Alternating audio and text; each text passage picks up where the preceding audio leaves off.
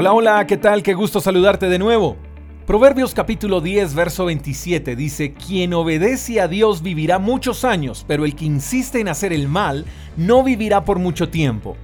La obediencia a Dios produce vida. Cuando obedecemos a Dios no solo nuestros años por este mundo se prolongarán, sino que también nuestro espíritu vive, nuestra alma vive.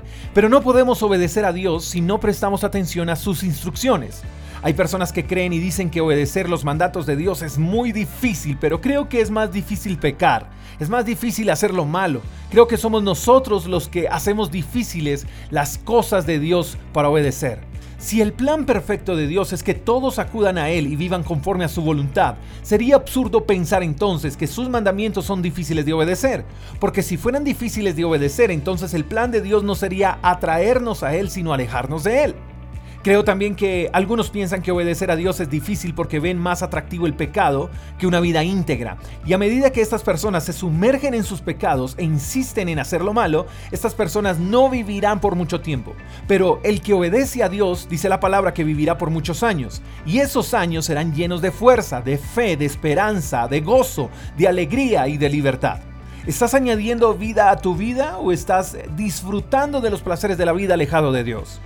Cuando obedecemos la palabra de Dios y buscamos incansablemente vivir conforme a lo que allí está escrito, entonces le estamos demostrando a Dios cuánto le amamos porque el que decide amar a Dios obedece su palabra.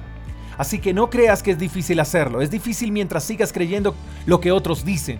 Te invito a que lo descubras por ti mismo, que lo que Dios quiere es vida y vida en abundancia. Has hecho de seguro muchos retos, el reto de bajar de peso, el reto de hacer ejercicio, el reto para prosperar y ser un líder de impacto. De seguro has asumido muchos retos. Pero ¿qué tal si asumes uno más en tu vida? El de conocer a Dios de manera personal y el de obedecer a su palabra. Verás que conocer a Dios es lo mejor que le puede pasar al ser humano y tú no eres la excepción. Espero que asumas el reto y además espero que tengas un lindo día. Te mando un fuerte abrazo, hasta la próxima. Chao, chao. Gracias por escuchar el devocional de Freedom Church con el pastor J. Echeverry. Si quieres saber más acerca de nuestra comunidad, síguenos en Instagram, arroba Freedom Church Call. Hasta la próxima.